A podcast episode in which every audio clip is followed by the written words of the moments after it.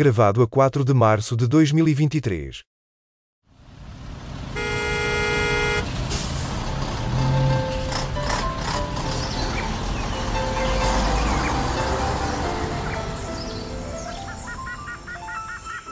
Triangulação do círculo.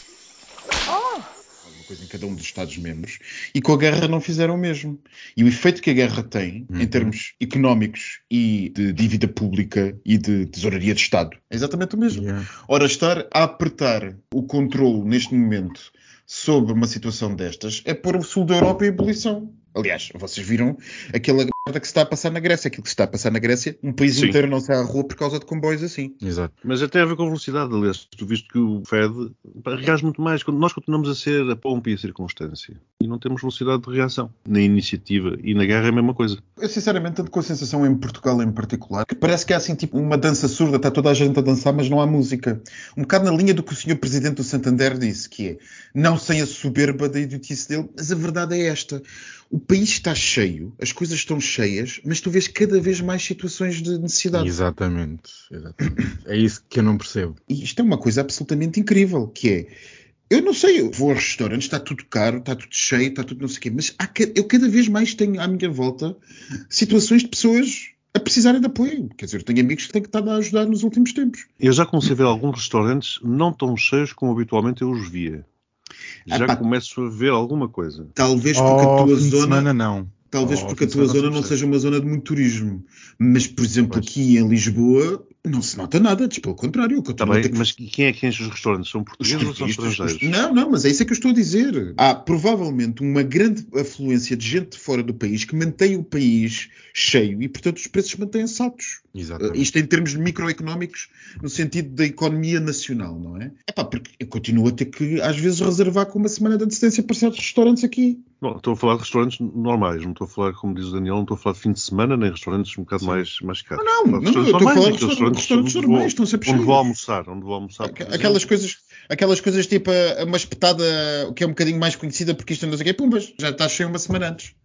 Mas olha que eu noto aqui na zona que eu moro é um bocadinho mais comercial e é só português. Ou mais de 90% é são portugueses. Sim, a tua zona é uma boa zona para se ver. não é? De dia, ok, há movimento, os restaurantes estão cheios, mas aqueles que fazem pratos de diárias, não é os outros. Exato. E à noite já se nota uma diferença abismal, muito grande. E eu ainda tive esta semana no centro comercial. Fui a meio da semana porque pensava que ia estar vazio e estava cheio de gente, imensa gente na Primark, na Pull&Bear, nas marcas mais baratas e havia fila para os cartões da Oney. E eu achei Hum. curioso que de antes era, ah, não quero, não quero, não quero. E havia pessoas à espera para fazer cartão. E eu achei curioso até que ponto também os portugueses não estão a alimentar o consumo, não é? Através do crédito. Pois, através do crédito, porque esses cartões são as coisas mais fáceis de fazer. Hum, Não sei. Que coisa está... Eu não sei, mas o crédito, o crédito tem sempre um determinado limite, não é? O crédito tem sempre um determinado Pois, limite. exato. As créditos Mas até lá, até lá enche. E depois estoura. Epá, eu não sei. Eu vejo, no nível pessoal, tenho muita gente conhecida que está a passar por dificuldades. A Também história eu. da subida das taxas de juros foi uma chatada final. Porque há pessoas, Exato. as pessoas pagavam 300 e 400 eurinhos de casa e agora estão a pagar 700. Ora, como vive tudo com rendimentos mais ou menos à justa, esta subida está imediatamente uma situação, enfim, toda a gente sabe o que é que dá. E depois não tem redes de apoio familiar nem nada, dá merda. Claro. Portanto, eu estou a ver cada vez mais gente com isto, mas no entanto ainda não se sente a nível macroeconómico no país. Percebem? É mais lento. O consumo continua a subir, a inflação em termos portugueses continua alta. Não sei. Mas tu vais em instituições de solidariedade, tipo Caritas, etc., e todos eles se queixam de que o número de pedidos de, de assistência está a aumentar assustadoramente. Mas também devo dizer uma coisa: eu não me lembro de um ano, bom ou mau, em que essas instituições não tenham dito que estava a subir. Não, isso é verdade. É como nós costumamos dizer aqui no Algarve: eu não me lembro de um ano que os empresários do turismo não se tenham queixado. Acho que este foi o primeiro. Sim. Mas sabes uma coisa que eu acho que só se vai começar a sentir realmente, talvez no último trimestre de 2023 e o ano 2024 é que pode realmente ser o ano aqui em Portugal. Como as coisas chegam sempre mais lentas, é tudo mais devagar, não sei se não veremos daqui a 12 meses uma situação completamente diferente. Eu já pensei se não seria uma coisa de se revelar o problema português, se revelarem no seu apogeu no inverno de 2024. Pá, não sei sinceramente. Mais atrasado do que os outros. Pois não sei, como vamos ter um verão muito bom, tudo indica que vamos ter um verão muito Exato. bom, há um certo relaxamento financeiro de dinheiro em circular, porque o país neste momento vive muito turismo, não é? E quando está previsto um verão melhor do que 2019, foi uma festa para toda a gente, não sei. Exatamente. Os aeroportos, os três aeroportos do continente prevêem subidas de 20% relativamente a 2019. Isso é gigante. Tem a ver com a questão também da inflação, sabe? É que nós com esta inflação os preços continuam baratos para quem vive melhor. Fora. Né? E, portanto, há esse aumento, acho eu, acho que pode ser um dos motivos que muita gente escolhe Portugal para passar férias, porque é realmente houve, até aqui na minha zona, que eu estava a dizer que é residencial, já tenho não sei quantos alojamentos locais. É que eu acho que também há um fenómeno, por exemplo, a imprensa inglesa tem falado muito disso, que é um fenómeno das pessoas, os ingleses estão com sérios problemas, porque eles juntam isso com uma crise da dívida pública, não é? A coisa deve ser horrível só de pensar. E os ingleses, a imprensa inglesa tem muito falado daquela lógica do as pessoas que faziam viagens mais caras ou de longo curso estão a alterar as coisas para destinos locais, para destinos regionais europeus. E depois o leste da Europa não está propriamente convidativo. Exato. Claro. E, portanto, algumas das concorrências que nós tínhamos, como por exemplo o leste e a Turquia, este ano não são propriamente os melhores sítios para. Egito, Exato. Chipre, Malta, tipo aquelas Portanto, zonas. Portugal e Espanha estão outra vez cheios. Graças a Deus, porque se isso não fosse, já estamos aqui a sentir um bocadinho o desespero. Pois então, sejam bem-vindos ao centésimo quadragésimo oitavo episódio da Triangulação do Círculo. O meu nome é Miguel Agramonte e sou o provocador deste episódio. Estou a falar-vos de Aveiro e já tivemos aqui um bom bocado à palheta sobre temas que nos perturbam a nível nacional. E o meu nome é Max Spencer Donner e falo-vos de Faro. Eu sou Daniel e falo-vos de Almada. Meus queridos, como falámos e fomos trocando algumas ideias já sobre este retângulo à beira-mar plantado, temos vivido também nestes últimos tempos alguns episódios, chamemos-lhe assim, outros chamam-lhe casos, outros casinhos, muito típicos de Portugal. E a sensação que me dá é que nós andamos enredados nestes episódios que, claro, têm a sua pertinência, são importantes, mas uma vez mais a sensação com que eu fico é que gastamos demasiado tempo e aparecem de uma forma demasiadamente repetida nos telejornais, por exemplo, e deixamos passar ao lado aquilo que, se calhar, eh, acaba por ter um impacto muito maior na nossa vida. Se não for hoje, será amanhã, com certeza. E, portanto, é claro que a greve dos professores é importante, a pedofilia ou o abuso de menores na igreja é importante, a greve da CP é importante. Estarás a dizer que o novo projeto de lei da Iniciativa Liberal de, eliminar a obrigatoriedade de explicitar chamada para a rede fixa nacional e chamada para a rede móvel não é importante? É importantíssimo, é importantíssimo, mas se calhar não tão importante quanto o discurso do Lula no 25 de Abril, o regresso de Pedro Passos Coelho à política nacional Ai, e a omnipresente bola, o futebol também, serão todos eles com certeza temas muito importantes, mas a mim parece-me que não passam do mesmo. E estarmos dia após dia após dia a noticiar exatamente o mesmo, pelo menos aqui para a triangulação, não é suficientemente motivador. E, portanto, acho que o tema que nós poderíamos discutir neste episódio tem a ver com a NATO, ou OTAN, a Organização do Tratado do Atlântico Norte.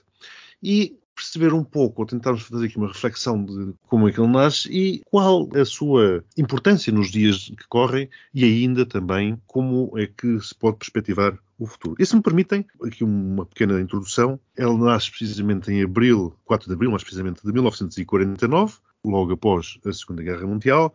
Nasce com outro intuito, em Bruxelas, o Tratado de Bruxelas, depois é que é alargada. E seis anos depois, em 1955, é assinado o chamado e famoso Pacto de Varsóvia. E, portanto, durante muito tempo tivemos sempre aquela Guerra Fria, famosa Guerra Fria, onde de um lado tínhamos a NATO, ou os países da NATO, e do outro lado tínhamos os países do Pacto de Varsóvia. E é com a queda do Muro de Berlim, em 89, que alguns países que faziam parte do Pacto de Varsóvia começam a ser integrados na NATO. Muitas vezes também ouvimos falar no famoso artigo 5 da NATO, que é aquele artigo que diz que, basicamente, que um ataque a um Estado-membro da NATO é considerado como se fosse um ataque a todos os restantes e, portanto, esses restantes Estados poderão entrar nos conflitos para defender aquilo que foi atacado. Noto aqui a palavra defesa, portanto, a NATO ela estabelece como uma aliança de defesa e não ofensiva. E uma curiosidade, esse artigo 5 foi apenas invocado uma vez, precisamente pelos ataques de 11 de setembro de 2001 contra os Estados Unidos. Não posso também deixar de citar Lord Ismay, que foi o primeiro secretário-geral da NATO, que afirmou que o objetivo da organização era, e vou citar, manter os russos fora, os americanos dentro e os alemães sob controlo. Acho esta frase muito interessante e já lá iremos. E, claro, a preocupação que atualmente Putin diz ter é que a NATO se aproximava perigosamente das fronteiras da Federação Russa. Relembro que isso também já aconteceu no passado, quando os países da NATO faziam fronteira direta com vários países também do Pacto de Varsóvia. Posto isto, meus queridos, as preocupações de Putin são legítimas ou são apenas uma desculpa de mau pagador? O que dizer do alargamento da NATO para incluir a Finlândia e a Suécia como consequência direta da guerra na Ucrânia? E já agora também o que dizer da vontade da Ucrânia, manifestada pela Ucrânia, de não só pertencer à União Europeia, mas agora também de querer pertencer à NATO. E com isto lançava o tema para o discutirmos. Eu adoro estes temas militares e estratégia. Eu queria aqui fazer um. O Miguel deu aqui uh, o início desta associação, desta instituição, e há aqui um paralelismo entre a guerra da Ucrânia e a formação, a criação da NATO, porque, para quem não se relembra, foi por causa do golpe de Praga de 1948, em que o Partido Comunista da então antiga Checoslováquia tomou o poder, foi assim que os europeus se uniram para conseguir manter ali uma linha de defesa. E agora temos novamente na Ucrânia um evento iniciado pelos russos faz com que esta associação, esta instituição se una cada vez mais. Eu quero aqui fazer um pequeno à parte.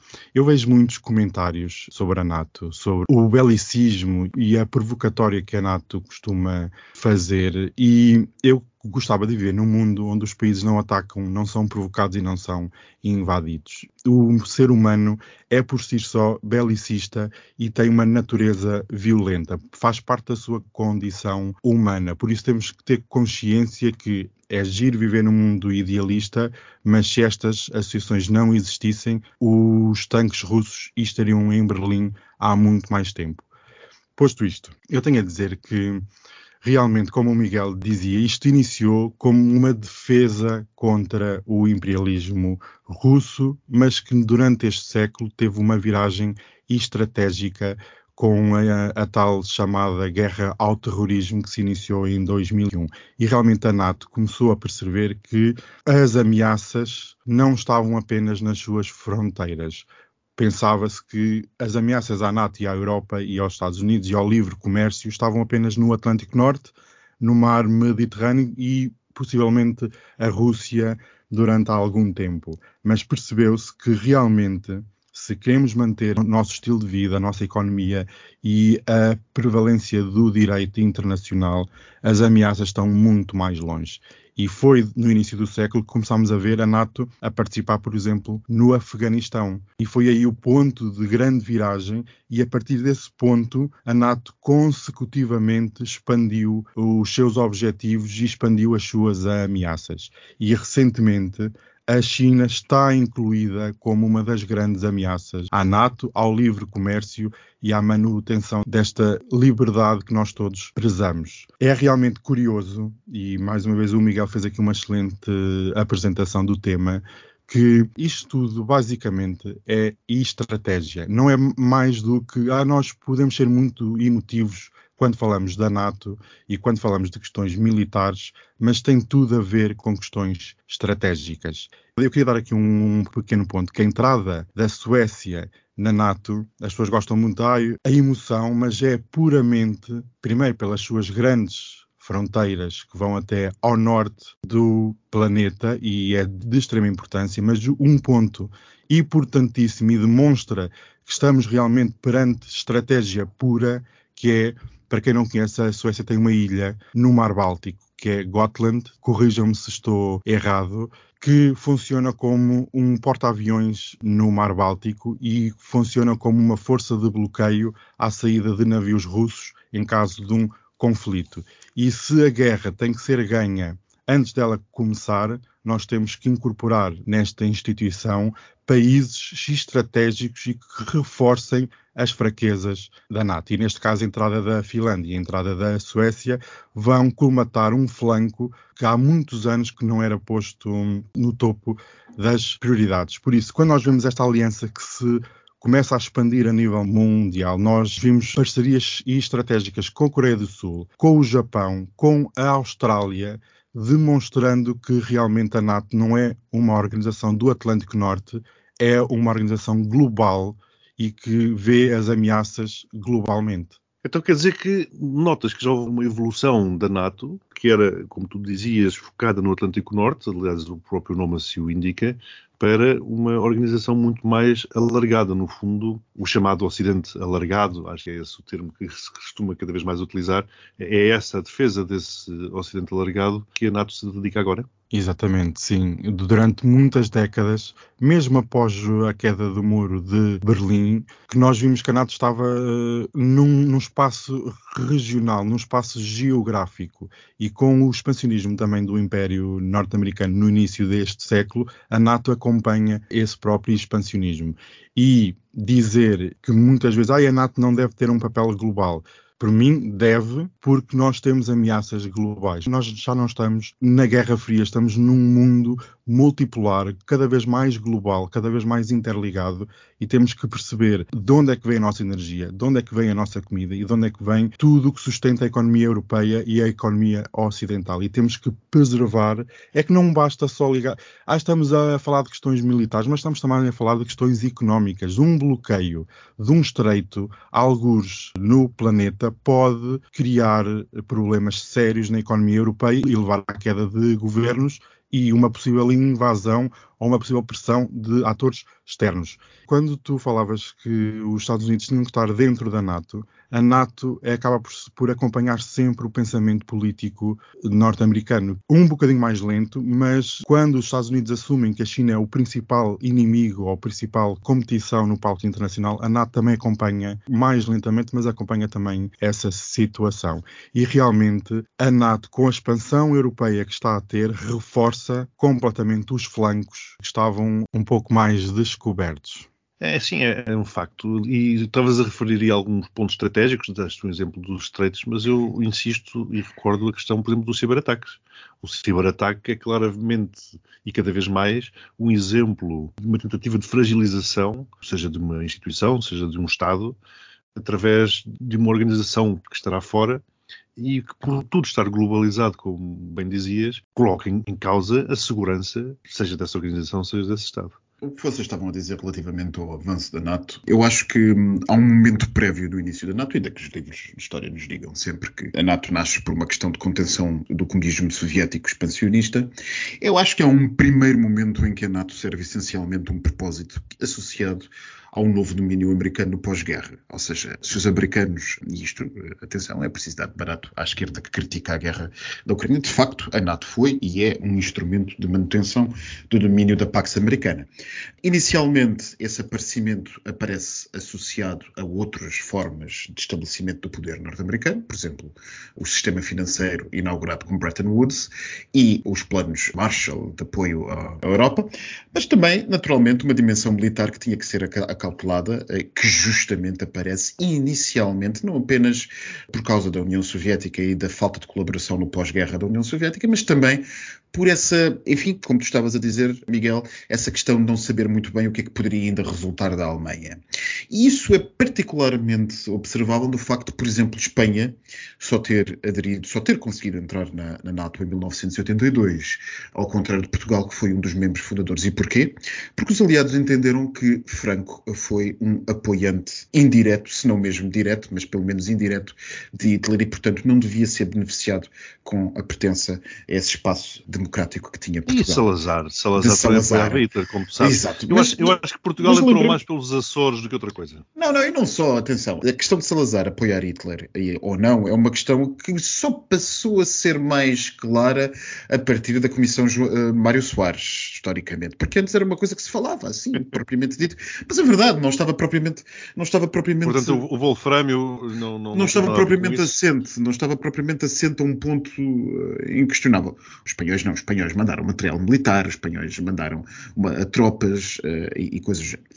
E depois nós tivemos uma expansão progressiva, uh, lenta, mas que, mas que foi acontecendo, que nós todos conhecemos, e a primeira foi logo a questão do Tratado uh, Salver, se a memória não me falha, 2 mais 4, que era a Alemanha Federal e a República Democrática da Alemanha, juntamente com os quatro antigas potências ocupantes da Alemanha no pós-guerra, que combinaram então a reunificação da Alemanha e o alargamento da NATO à nova Alemanha, sendo que o acordo a que se chegou com a Rússia foi que, exato, a Alemanha entraria por completo na NATO, mas que do lado da RDA, da antiga RDA, não seriam colocadas tropas. E talvez aí comece um pouco a narrativa que os russos hoje em dia têm. É que, de alguma maneira, é mesmo um facto, e é verdade, este inicial expansionismo ou expansão da, da NATO foi feita com o acordo dos russos.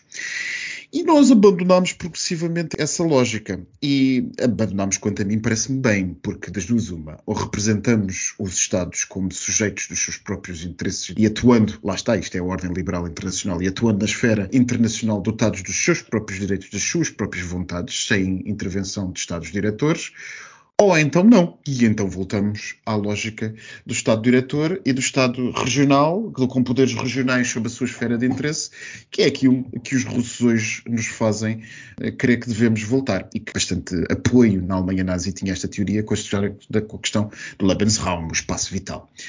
Isto tudo para nos lembrarmos que houve aqui, às vezes, a história feita de geopolítica. Aliás, muitas vezes nós analisamos do ponto de vista de geopolítica, mas o que é verdade é que a história também é feita dos movimentos do pensamento dos protagonistas, daqueles que fazem a história. E uma destas pessoas que nós temos hoje à volta de tudo é Putin. E lembramos que Putin, no início dos anos 2000, quando ainda se dava bem com toda a gente aqui deste lado, chegou Pensávamos várias nós. vezes. Pensávamos nós. Não, não, mas houve uma altura, houve uma altura em que ele chegou várias vezes no início da sua presidência, nos anos 2000, e sobretudo ali no pós-11 de setembro, a falar da adesão da Rússia à NATO. Isto já estamos todos esquecidos, mas foi discutido durante alguns anos, foi discutido de um lado e do outro, com negociações, a possibilidade da Rússia de Putin, isto é incrível de pensar hoje, aderir à NATO. Flash forward. Ia lá tirar a areia para os olhos do pessoal. O que, sabe hoje é, o, o, que sabe hoje não. O que sabe hoje não é que houve um movimento de afastamento de Putin muito grande, pessoal, psicológico, desde que uhum. tomou posse da presidência a seguir a Yeltsin, até aquilo que é hoje. É verdade que nós gostamos de pintar a tomada do, do poder de Putin a seguir a Yeltsin um pouco como Hitler a seguir a Hindenburg, mas não foi. Foi até um homem que inicialmente estava motivado por um espírito de ser a mudança que a Rússia precisava e que foi progressivamente tornando-se no déspota autocrático, se não totalitário que ele é hoje. Nisto tudo, flash forward, como eu dizia, temos a questão da adesão da Suécia e da Finlândia. E aqui o que o Daniel dizia está coroadíssimo razão. Esta adesão é essencialmente uma adesão de pura estratégia geopolítica. É verdade que os países em causa pedem para aderir porque a situação é, sabemos, periclitante. Mas estes dois países têm uma vantagem enorme, enormíssima, em termos geoestratégicos, para a NATO. Muito rapidamente, a questão da Suécia, como o Daniel estava a dizer relativamente à ilha de Gotland, a verdade que ninguém nos conta é que sem a Suécia, uma eventual invasão dos Bálticos por a Rússia, uma eventual invasão que acontecesse, caso eles tivessem capacidade para o fazer, Aquilo que se sabe hoje dos jogos de guerra, portanto, daqueles exercícios que os militares costumam fazer para, para, perceber o que é que acontece e o que é que não acontece em caso de guerra, mas aquilo que se sabe hoje dos jogos de guerra, e é isso que os, assusta os governos Bálticos, é que na situação atual, muito provavelmente, aquilo que aconteceria à NATO é que a Rússia acabaria por conquistar os países do Báltico, que a NATO teria que reagir, mandar tropas, tentar mobilizar-se para os conquistar. Isto é completamente impossível nos outros países da NATO devido à sua dimensão continental, ao facto de terem outros países por perto, que são membros da NATO, etc. No caso do Báltico, apenas uma pequena parte da Lituânia comunica com a Polónia, um pequeno estreito entre a Bielorrússia e o enclave de Kaliningrado, e, portanto, essa pequena parte entre um lado e outro seria rapidamente varrido por russos numa questão de guerra. Portanto, isto quer dizer que apenas a pertença da Suécia à NATO e o controle do Mar do Báltico e o Mar Norte por parte da NATO tornaria isto num autêntico lago impenetrável para os russos, além de que secava por completo o porto de São Petersburgo e a vantagem comparativa que a Rússia tem ali, sendo praticamente impossível à Rússia então abastecer Kaliningrado. Mas mais importante do ponto de vista geopolítico e que poucas vezes fala é a questão da Finlândia. A Finlândia tem, como vocês sabem e como os nossos ouvintes sabem, aquela fronteira gigante com a Rússia. A Finlândia sempre foi um Estado não alinhado, sempre foi um Estado tampão entre a União Soviética e o Ocidente, mas tem aquela fronteira gigante e lá em cima há aquela península grande no norte da Finlândia, península do lado russo, que se chama Península de Kola. Essa península, que é uma área geográfica, talvez tenha área equivalente a Portugal, uma coisa assim do género, estou a dizer apenas de memória de mapa, não sei exatamente será, mas é uma coisa relativamente semelhante ao tamanho de Portugal, concentra, sabe-se, e tem-se sabido desde a Guerra Fria, mas ainda hoje, quase 90% do arsenal de guerra nuclear que a Rússia tem. E porquê? Porque é que a Rússia o coloca lá? Porque assim ele está mais próximo do polo e, portanto, mais próximo dos Estados Unidos. Essa península sozinha concentra 90% do arsenal de guerra nuclear dos russos. E pasmem-se, a ligar essa península e a cidade de Murmansk, a principal cidade dessa península, está apenas e só uma estrada até Moscovo. Uma estrada e um de linha férrea, ambos paralelos à fronteira finlandesa, que são cerca de mil quilómetros, salvo erro, norte-sul, entre a primeira bifurcação que liga São Petersburgo e Moscou e o extremo norte de Murmansk. Ou seja, além disso, mais não há senão árvores, árvores e, e, áreas pouco povoadas. E, portanto, a Rússia tem o seu grande calcanhar daqueles a norte, junto à Finlândia, numa estrada e numa linha férrea que, sendo cortados por um eventual movimento pinça da NATO vindo da Finlândia, em poucas horas, segundo as estratégias militares, a NATO conseguiria evitar que os russos tivessem comunicação de chão, a nível de terreno, uhum. com a zona onde têm o seu arsenal nuclear. Portanto, a entrada da Finlândia é, sim, uma enorme ameaça do ponto de vista do nacionalismo russo e talvez eles consigam lidar mais com a entrada da Suécia do que com a Finlândia. E daí que talvez estejamos nessa situação em que está toda a gente a apressar a entrada da Finlândia e deixar a questão da Suécia para depois, porque justamente a vantagem geopolítica da Finlândia na NATO é gigante. Muito telegraficamente, porque ainda temos que ir ao tema LGBT. E qual a estratégia relativamente a um possível alargamento da NATO à Ucrânia? Eu não acho que seja possível. Eu até vi um dos presidentes de um países bálticos a dizer que, caso a Ucrânia não entrasse na NATO, devia receber armas nucleares, eh, completamente obsceno, completamente ridículo e surreal. Não há espaço nem agora nem no futuro, para uma adesão. A Ucrânia só consegue aderir com a destruição do Estado russo. Eu não sei se será assim completamente surreal ou não. O que é verdade é que a União Soviética, agora a Rússia e os Estados Unidos e o Reino Unido e a Alemanha falharam na defesa da Ucrânia no pós-independência. Nós esqueçamos que a Ucrânia tinha armas nucleares e, portanto, nós sabemos que se este ainda tivesse hoje, nada disto tinha acontecido. Porque, porque a Rússia assumiu Exato. a defesa da Ucrânia. E a Rússia defendeu, toda a gente assumiu a defesa da Ucrânia e, de facto, os únicos que estão a cumprir isso são os ocidentais e, mesmo assim, talvez devessem cumprir de outra maneira, como eu estou a defender desde o início desta questão. Mas eu acho que a questão da entrada da Ucrânia na NATO deverá ser necessariamente ponderada dependendo de quem ganhe esta guerra. Porque esta guerra não vai ficar como está. E das duas, uma. Ou há uma vitória clara de um dos lados, e, portanto, não há Ucrânia nem há NATO para ninguém ninguém, ou há uma vitória clara de um dos lados, neste caso a Rússia, ou uma vitória clara do, dos ucranianos, e os ucranianos fazem o que quiserem da porca da sua vida. Portanto, entre, as duas, entre os dois polos não há grande possibilidade, a não ser que haja uma saída negociada em que muita gente fala da possibilidade, aliás, o plano chinês de alguma maneira aflorava isso, que no fundo, no fundo, no fundo era uma partição da Ucrânia entre uma espécie de RFA e RDA mas de alguma maneira possa haver uma saída negociada em que uma determinada parte da Ucrânia siga o seu caminho aderindo à NATO e outra parte fique sob controle dos russos. Eu acho que a questão da Ucrânia na NATO tem toda a razão de ser e os bálticos têm razão. E agora para o tema LGBT, acho que subimos mais um degrau naquilo que ultimamente temos vindo a falar, relacionado com direitos LGBTs, mais especificamente também direitos das pessoas trans. Neste caso foi nos Estados Unidos, no estado do Tennessee, onde o governador Bill Lee aprovou uma lei no passado dia 2, portanto isto tem dois, três dias, quando este episódio for para o ar, que acaba com os cuidados para uh, os temas relacionados com a afirmação de género e ainda também limita as atuações de drag queens. Nós rimos-nos quando vimos esta notícia e começamos a estabelecer algum paralelismo, mas vemos como isto começa a ter impacto, como o conservadorismo extremo começa a impactar diretamente no dia a dia.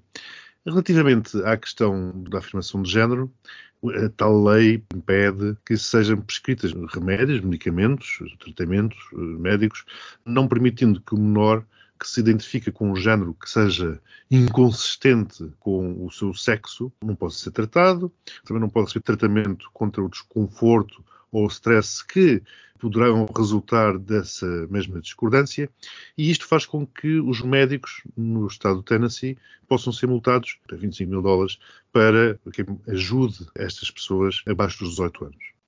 Por outro lado, restringe as atuações de pessoas male ou female, como dizem, portanto, macho ou fêmeas, como queiram traduzir, pessoas que se façam passar por o sexo que não o deles, que aconteçam em espaços públicos ou em propriedades privadas onde estejam menores presentes. E, portanto, de acordo com esta legislação, qualquer pessoa que esteja a atuar em drag, em público ou naqueles espaços privados, poderá ter uma série de eh, multas que, no limite, em caso de haver aqui uma acumulação de performances, no limite poderá levar de 1 a 6 anos de prisão. É claro que também inclui esta legislação os go-go dancers, as bailarinas ou os bailarinos exóticos e os strippers. Isto entra em vigor dia 1 de abril, a data poderia ser mentira, mas não é. O que é que os meus amigos têm a dizer acerca disto? Muitas vezes os europeus têm uma noção de que os Estados Unidos são homogéneos e que é um Estado e que as leis emanam iguais para todos. E, e, temos que ir vendo que muitos Estados, principalmente no Sul, mesmo Estados como a Califórnia, Nova York, entre outros, muito mais progressistas, continuavam a ter leis bastante castradoras, conservadoras e negativas para a comunidade LGBT. E os tempos que vivemos, em tempos de tribalismo ideológico entre uma política cada vez menos moderada, é fácil cavalgar nestes temas. Em vez de resolver os problemas das populações, que até nos Estados Unidos também estão a ser impactadas, resolvem pegar nestas lutas culturais e atacar quem menos força tem e quem menos voz tem na sociedade. E isto é uma praga, isto é um vírus que depois espalha, começa num estado e depois espalha por vários, e quando começas a ver, já não é só o Texas, já não é só o Louisiana, já tens a Virgínia, já tens as Carolinas e vais a contar e já são quase 20 estados que estão a propor este tipo de. O Arizona, a Flórida, o Texas, é uma data deles por aí fora. Quer, Eu vou lançar aqui uma, uma acha. Será que o ativismo extremo que temos assistido nos últimos tempos, isto sou eu como provocador, não poderá estar a dar uma visibilidade a todo este tipo de fenómenos e esta é a reação à ação desse mesmo ativismo. Por exemplo, se quiserem que eu concretize uma situação como aquela que se passou em Lisboa ou no São Luís do Transfake, será que não gera uma reação mais violenta e que leva a este tipo de legislação, por exemplo, pela parte dos conservadores ou dos ultraconservadores? O Daniel ficou com tanto medo que calou-se. não, Max, mas podes uh, agora responder. Eu estava a fazer a minha cena, agora podes dar. Uh... Antes disso, ainda queria dizer que aquela parte que tu estavas a dizer, e é, é, realmente uma parte que se tem que enfatizar, sublinhar, que é esta diferença que há entre duas Américas. Entre uma América que encosta um canto o liberalismo europeu e uma América que também encosta um canto o conservadorismo europeu no, nos pontos em que atinge, aos, aos píncaros a que vai. Porque se é verdade que nós temos estas leis incríveis que já se chama The Gay Brunch Laws, porquê? Porque teoricamente dos bares não vão crianças, mas aos bancos vão. E é muito interessante reparar como vem deste setor, que é aquele setor que costuma dizer que o Estado não se deve meter na educação das nossas crianças. É justamente este setor que vem agora dizer que o Estado não deve permitir que pais deixem as suas crianças ver homens vestidos de mulher por uma questão, sei lá, ou cómica, ou de, de arte, ou o que quer que seja. Mas este também é a América, em que, na Califórnia, por exemplo, São Francisco, toda a imprensa de São Francisco já cunhou esta lei como the Tennessee Taliban. Portanto, isto é uma América que parece que é uma América que basicamente é assim desde a fundação, não é? Que é uma América que vive de costas voltadas entre dois radicais opostos. E que para um bom europeu será hipócrita se disser que isto só acontece na América América, porque isto não acontece só na Europa. Basta pensar o que seria de Portugal se nós tivéssemos uma zona em que vivessem bloquistas e a malta do Partido Socialista e a malta do Livre, e do outro lado vivesse a malta do PP e do Chega. Era exatamente a mesma coisa. Agora, indo à provocação, já que o Daniel fugiu da provocação. Uh, numa, numa Mas altura... antes de ir à provocação, desculpa, podes ficar sossegado em relação aos brunches, porque pelo que se sabe, o pessoal, os lutadores do MMA vão proteger as drag queens. Não sei se viram a notícia, Sim, foi não sei mu- se- eu adorei essa notícia. As drag queens, é, se bem conheço as drag queens americanas, elas protegem-se assim sozinhas. Olha, Ah. e elas devemos, muitas delas devemos eh, muito do que temos, Stonewall. Fechei os parênteses. Relativamente à provocação que tu estavas a dizer, pois a provocação vem num contexto de lutas culturais, não é? Em que cada vez gritamos mais alto e quando gritamos mais alto e radicalizamos cada vez mais as nossas posições, deixamos de comunicar e, portanto, toda a minha gente começa a ver-se apenas e só por um determinado estereótipo daquilo que a outra posição é e, portanto, estão criados os muros entre as posições e está aberta a parte extrema da guerra cultural. E, portanto, aquilo que se passou em Lisboa, viu-se a divisão que criou dentro da comunidade LGBT, eh, lá fora até não criou quase divisão nenhuma. A comunidade LGBT é que pensa que isto, portuguesa, que pensa que isto foi uma grande divisão. Não, não, foi uma grande decisão dentro da comunidade LGBT, entre duas formas de ativismo e duas formas de ver a integração LGBT. Posto isto, acho que agora para relaxar poderíamos ir todos até aquele espaço estranhíssimo do Daniel. Onde entram crianças e pode haver brunch com travas. Aliás, é por isso que eu lá vou. O postigo de Daniel. Isto é um. Isto, bem-vindas. Isto é um lounge. Agora é assim. Vocês já tiveram vários adjetivos para isto. É um lounge. Toda a gente é bem-vinda. Um pardieiro. Oh, Max, você voltou a essa sua personagem azeda. Não pode ser, Maléfica. querida. Eu não voltei, eu estou sempre nela. Tá se- até, Ela, até ela nisso- que não, sai do Max. Ela que não sai de mim, não sei se já tinhas percebido. vai uma mimosa. Alguém aceita? Duas. Duas É só para ti, não é? Três ou quatro. Sim, sim, uma dupla. Uma dupla. Ah, então eu vou, tra então vou trazer um jarro e bebem do jarro. Nem há ser. Eu estou muito mal, também preciso de acordar com uma mimosinha cheia de rum, que a minha é diferente da vossa. Ah, Bem, eu só aqui um pequeno à parte. Já marcámos os bilhetes para maio. depende, há muita coisa a acontecer em maio. A coroação do Carlos III, o que é que eu já tinha dito há uns Ah, episódios. é verdade. Já Ah, conseguiram é arranjar verdade. pessoas? Ainda, n- ainda não. A lista cada vez está pior. Já foi a Adele, as Spice Girls, já foi o Harry Styles, o Elton John, já foi. e- oh, eles não têm ninguém. Não têm ninguém. Literalmente Então, ninguém. o, o Carlos III está com um problema semelhante ao da TAP. Não consegue arranjar pessoas. Podiam pôr um anúncio em comum, porque também, às vezes, os funcionários da TAP também precisam de entreter, não é? Que aquilo é uma miséria e realmente tem que entreter o povo quando o avião não arranca. Não, pe- não arranca, não. Como é que se diz? Flutua. não descola. Não descola. Olha, a flutuar andou muita gente naquelas turbulências. É- Olha, Isso é que aí é verdade. E a Ana Malhoa, o Max perguntou, também fiquei curioso. Ana Malhoa não podia ir. A bomba latina. Exato. Ai, não pode. Olha, isso realmente por causa das bombas. Olha, vamos já falar que senão já vão aqui o FBI e a NSA já nos vão aqui bloquear. Vocês sabiam? Se tivéssemos aqui uma droga a atuar. Ah, isso era logo. Era, já estava aqui um sniper para matar toda a gente. A Casa Real Inglesa, realmente, Miguel, já que toca no assunto que você gosta muito, deixa aqui o aviso, por amor de Deus, comprem-me os bilhetes. Eu já comprei. Posso trocar a qualquer momento. Mas temos que ir. Era giro a triangulação, estar lá como foi. Com a morte da rainha, todas as televisões portuguesas estiveram lá, fizeram direto, e eu acho que nós, neste espaço de quarta temporada, precisamos de abanar as coisas, fazer um direto na coroação do Carlos III. Deixo aqui o repto aos meus amigos. Arranjem espaço na agenda, tragam a mochilinha e lá vamos nós. Uhum. Bem, quem está muito mal é o Haroldo e a sua, sua esposa que perderam a casa em Inglaterra. Ai, num dia estava de voluta. E o Estado português. O, o Costa ainda enviou uma carta, mas por acaso tinha contrato de água e de luz, por isso não é considerado de voluta. Mas o que aconteceu? O Carlos III, como quer emagrecer a realeza, eles tinham lá uma cottage, uma cottage, como queiram dizer, cada um é Cottage. potato ou pacato, é tudo a mesma coisa. Cottage flutuava.